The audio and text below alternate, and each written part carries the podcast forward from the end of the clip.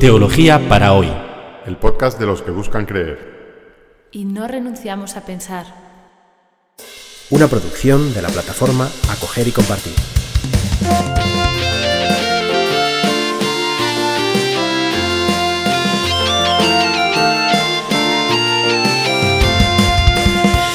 Bienvenidos al episodio 38 de Teología para hoy, con el que retomamos esta serie de podcasts que hemos suspendido, que hemos tenido unas vacaciones durante los meses del verano y ahora pues retornamos al nuevo curso con un nuevo con una nueva temporada, con un nuevo recorrido.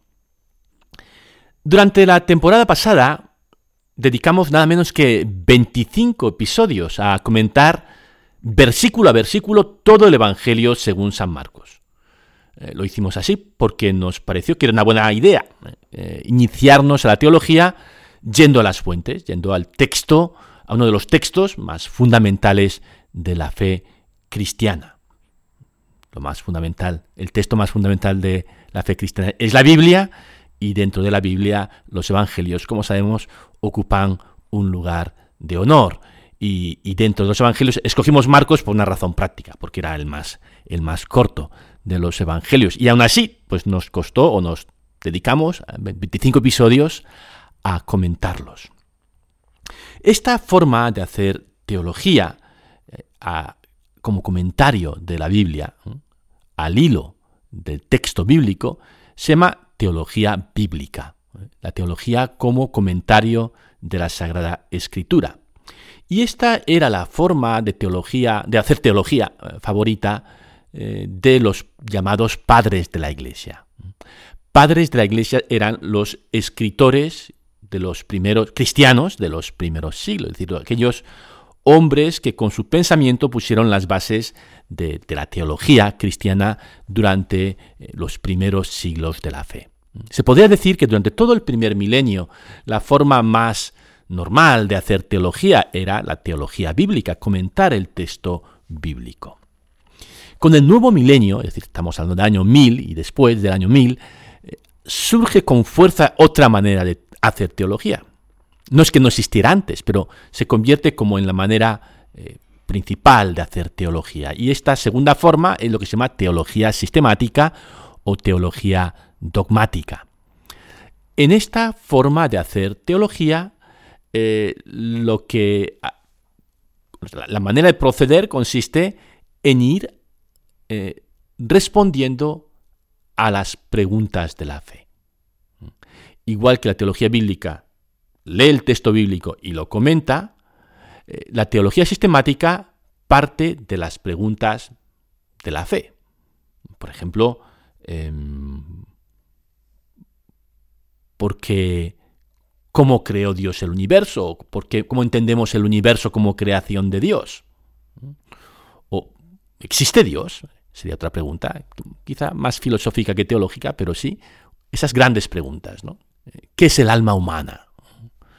¿Cuál es el destino del, del hombre? ¿Qué hay más allá de la muerte? ¿Por qué existe el mal? ¿Cómo interactúa el Espíritu de Dios con la libertad humana? Estas cuestiones de la fe son el punto de partida de la teología sistemática. Y ya les digo que esta forma de hacer teología se convirtió en la manera preponderante de hacer teología eh, durante la Edad Media. A partir eh, del siglo XI, XII, empieza a tomar fuerza y, y, el gran personaje o el gran autor de esta manera de hacer teología en la Edad Media fue Santo Tomás de Aquino, que vivió entre el año 1225 y 1274, es decir, en el momento de la construcción de las primeras grandes catedrales góticas.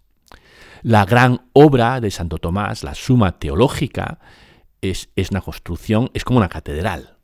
Es, es un ensamblado de preguntas y respuestas que tratan de abarcar el conjunto de la fe cristiana. Está constituida por más de 100 preguntas y respuestas repartidos en tres tomos que mm, responden a casi cualquier posible pregunta que se te pueda ocurrir acerca de la fe. Y además estas preguntas y respuestas, que en el lenguaje se llaman cuestiones, cuestiones quiere decir búsquedas, ah, están estructuradas, están sistematizadas de tal manera que, el conjunto pues, forma un gran edificio, ¿no? como una gran catedral gótica.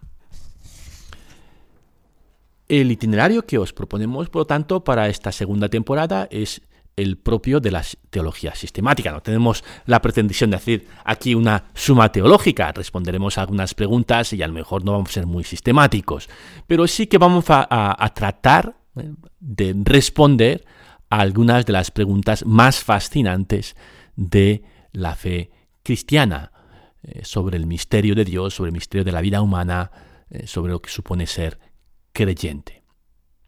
Decirles también que existe una tercera forma de hacer teología, que se llama teología moral, o teología práctica. La teología moral sería un, un aspecto de la teología práctica, pero el más importante de ella.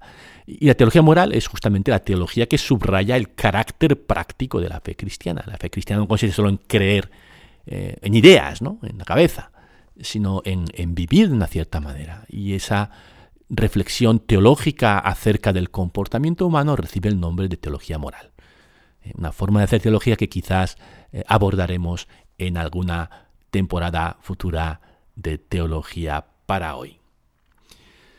Pues bien, vamos a responder a preguntas. En eso va a consistir, o por lo menos si no responderlas, sino ciertamente en la teología las preguntas nunca se responden de una forma definitiva y total, pero sí pensar al hilo de estas preguntas, ¿no? Y, bueno, pues lo que les pido a ustedes es que manden preguntas.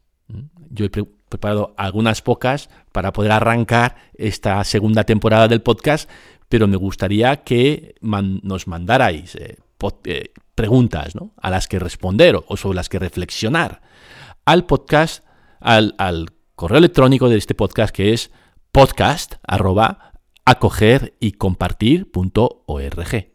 Repito, podcast acoger y compartir.org. Trataremos de, si no de responder, sí de pensar en esas preguntas que nos lleguen eh, lleguen a, este, a esta dirección de correo. Bueno, la pregunta, la primera pregunta para este primer episodio la he escogido yo. Y, es esta. ¿Qué decimos, qué queremos decir cuando decimos Dios? Y he dividido esta pregunta en dos partes, una para este podcast, otra para el próximo podcast. Y en este podcast voy a tratar de responder a la pregunta ¿Qué queremos decir cuando decimos Dios con D minúscula?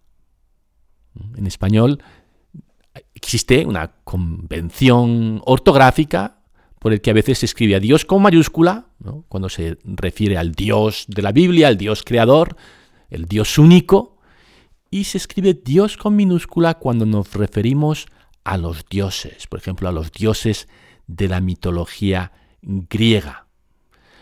Hoy voy a tratar de responder a la pregunta ¿qué queremos decir cuando escribimos Dios con minúscula? Por eso hemos titulado este episodio Dios con D minúscula. En la gran mayoría de las culturas y sociedades que, existen hoy o que han existido a través de la historia, eh, la mayor parte de estas culturas han creído o creen en la existencia de seres espirituales.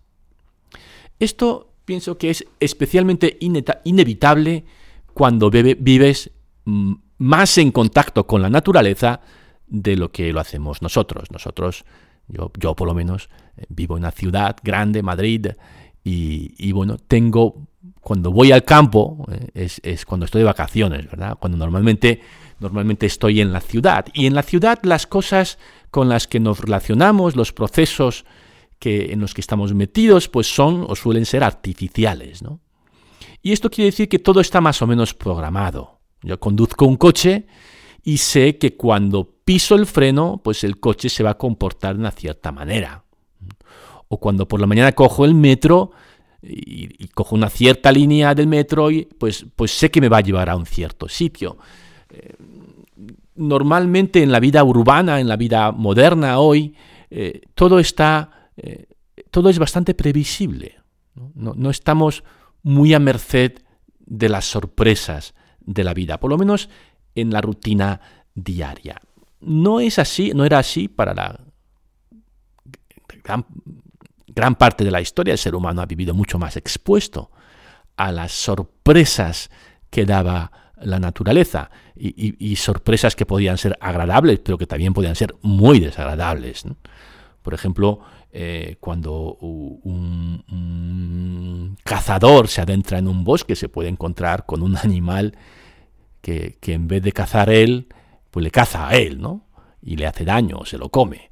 Eh, cuando, cuando eh, un mundo en el que, bueno, pues, pues tomar algo en malas condiciones o, coger una enfermedad, pues podía significar la muerte.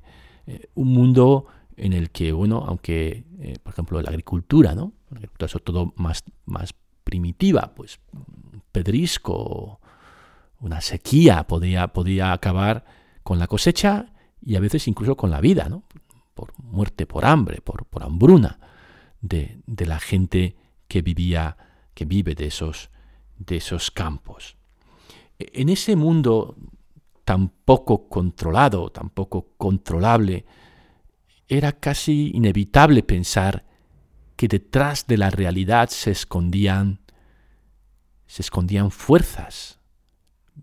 Había, había seres espirituales detrás de, del águila que volaba o de la caza del ciervo que ibas a cazar, de la cosecha que estabas tratando de, que prosperara, o cuando navegabas por el mar, pues eh, debajo de las aguas podía estar Neptuno revolviendo eh, el océano y haciendo peligrar el viaje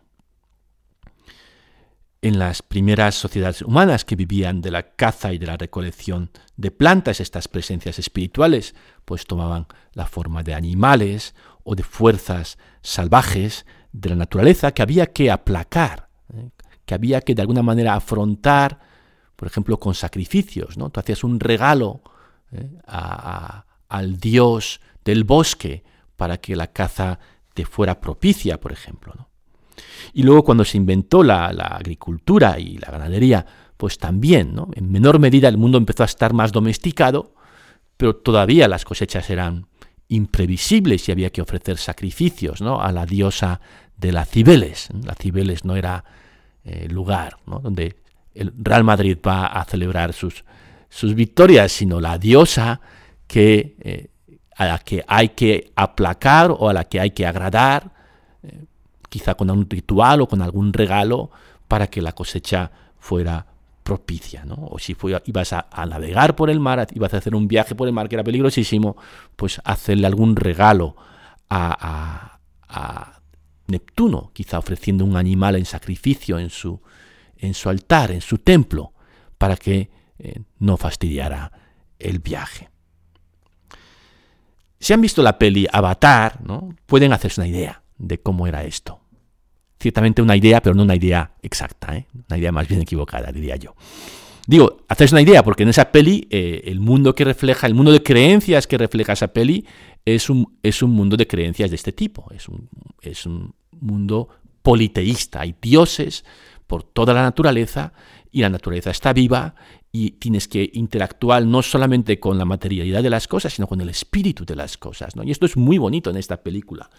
La diferencia con la realidad de estas culturas politeístas es que eh, la relación de los humanos con los dioses en estas culturas politeístas no es el que se ve en la película Avatar, que es una relación de armonía, de amor, de belleza. Algo de eso también existía en la antigüedad humana, pero si uno lee, por ejemplo, las mitologías griegas, que, que, es esa religión politeísta, griegas y romanas, ¿no? que está detrás de, que está en las raíces de la cultura mediterránea, o que se, creía, o que se practicaba en la cultura mediterránea antes del cristianismo, pues uno se da cuenta que la actitud ante los dioses es ante todo una actitud de prevención. O sea, los dioses son peligrosos. Y la primero que hay que hacer, hay que, que eh, la, primera actitud que un ser humano tiene que tener ante un Dios es el de un cierto miedo, de una cierta prevención, y, bueno, vamos a aplacarles, ¿no? Vamos a intentar que no nos hagan daño. Los dioses, los dioses son peligrosos, ¿no? Y pueden ser hasta crueles. Como peligroso y cruel es la naturaleza. O sea, la naturaleza, nosotros que somos de ciudad y vamos al campo de vacaciones, pues es muy bonito. Sobre todo si por la noche tienes una cama caliente y una cena caliente también. Pero vivir en la naturaleza es durísimo y, la naturaleza es cruel. Y si la naturaleza es así de cruel, pues es lógico pensar que los dioses son crueles. Y si uno lee la mitología grecorromana, se da cuenta que los dioses tienen todos los vicios de los humanos. ¿no? Eh, los, dioses eh, pueden matar, pueden amar, pero también pueden odiar, tienen envidia, sienten celos. Eh, con los humanos los engañan, con las humanas o con las mujeres las seducen o las violan.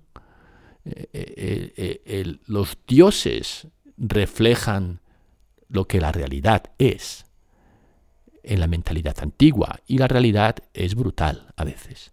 No, no, la, la, imagen de, de, un mundo antiguo y pagano idílico como la que se refleja en la peli Avatar, aunque esté transportado a otro planeta, al planeta Pandora, es propio de urbanitas, es propio de una cultura moderna que ha domesticado la realidad y todo le parece eh, y se puede permitir el lujo del buenismo.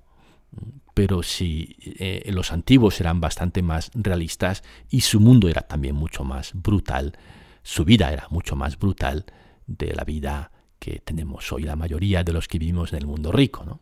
Un mundo en el que, el mundo antiguo, pues la gente moría joven, muchos niños morían antes de, de, alcanzar los cinco años, eh, las enfermedades eran terribles, la producción de alimentos y de otras necesidades básicas era muy poco fiable, en fin, era un mundo en el que era lógico imaginar que los dioses eran mezquinos, y lo son. Es verdad que a veces los dioses son generosos, ¿no? porque la vida es hermosa, incluso en condiciones tan precarias, pero eh, está muy lejos de, una armonía como eh, la que eh, proyectamos sobre la naturaleza los que no vivimos en ella. Bien, pues estas creencias, estas religiones politeístas, la gran diferencia que tienen sus dioses con el dios eh, judeocristiano es obviamente su, pluralidad. No, no, hay un único dios. Los dioses están por todas partes. Y, aunque puede haber una cierta jerarquía, por ejemplo, en el caso de la mitología griega, pues está Zeus, ¿no? Eh, ningún dios, ni siquiera Zeus, es todopoderoso porque tiene que contar con los otros dioses. Y, además, eh, los dioses no están fuera de la realidad. Están tan bien sometidos a las leyes de este mundo y a la fatalidad de la historia. Por lo tanto, los dioses eh, griegos no son todopoderosos, o los dioses politeístas en general no son todopoderosos y, no son buenos. Por lo menos no son necesariamente buenos. Quizá algún dios es más bueno contigo, eh, o ha sido bueno contigo, pero otros dioses pueden ser malos contigo. Lo cual explica que la vida, ¿no? Que en la vida haya cosas buenas y cosas malas, ¿no? Y explica también el hecho de que tantas cosas se escapen a nuestro control. En la realidad hay fuerzas que no vemos y que, y que están ahí y son imprevisibles. Y bueno, eh, la religión politeísta trata de contentar o aplancar esas fuerzas misteriosas con mayor o menor éxito. Es decir, casi siempre con poco éxito. ¿no? Aunque hoy, especialmente, bueno, hoy los cristianos, ¿no? ciertamente no creemos en los dioses, yo creo que hay una profunda lección que aprender de este tipo de creencias, y es que el mundo es un lugar misterioso. La vida es una realidad misteriosa. Y que, y que no y que no podemos controlar, que no controlamos la realidad, aunque nuestro mundo tecnificado tenga mucho mayor control de la naturaleza del que, bueno, del que se tenía hace 100 años, la vida, la vida sigue siendo una realidad incontrolable. Y por eso quizás eh, donde se usa más la mitología, es decir, estos relatos son los dioses, ¿no? por ejemplo la mitología griega, es en el psicoanálisis. Es en el análisis de esas profundidades del ser humano que son imprevisibles, ¿no? donde hay fuerzas ocultas que no están bajo nuestro control. E incluso para los que no creemos en los dioses, ni siquiera creemos en el psicoanálisis, eh, es importante recordar que, que, bueno, que eso está ahí, que la realidad es misteriosa y hay que respetarla. Uno no puede hacer cualquier cosa porque puede poner en marcha fuerzas que están fuera del control humano.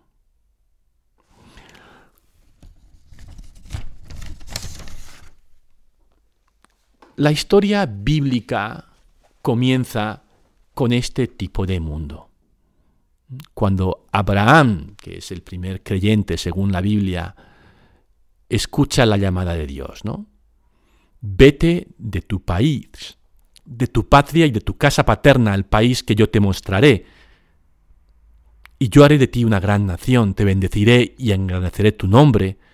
Serás, pues, una bendición esta es la cita de Génesis 12, versículo 1, cuando Abraham escucha esa, esa voz de un Dios que se llama Yahweh, aún no sabe que ese Dios es el Dios con mayúscula, el creador del cielo y la tierra. Está escuchando la voz de un Dios que se llama Yahweh. y decide hacerle caso y empieza una relación personal entre este ser espiritual que aún conoce poco.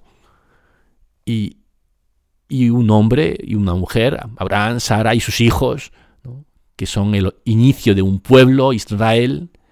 Y, el Antiguo Testamento es, es como, como el diario de esa relación en el que van conociendo mejor a este Yahweh, a este Dios hasta descubrir en un momento muy posterior de la historia que este Dios es Dios, es decir, el Dios con mayúscula, el único, el creador del cielo y la tierra.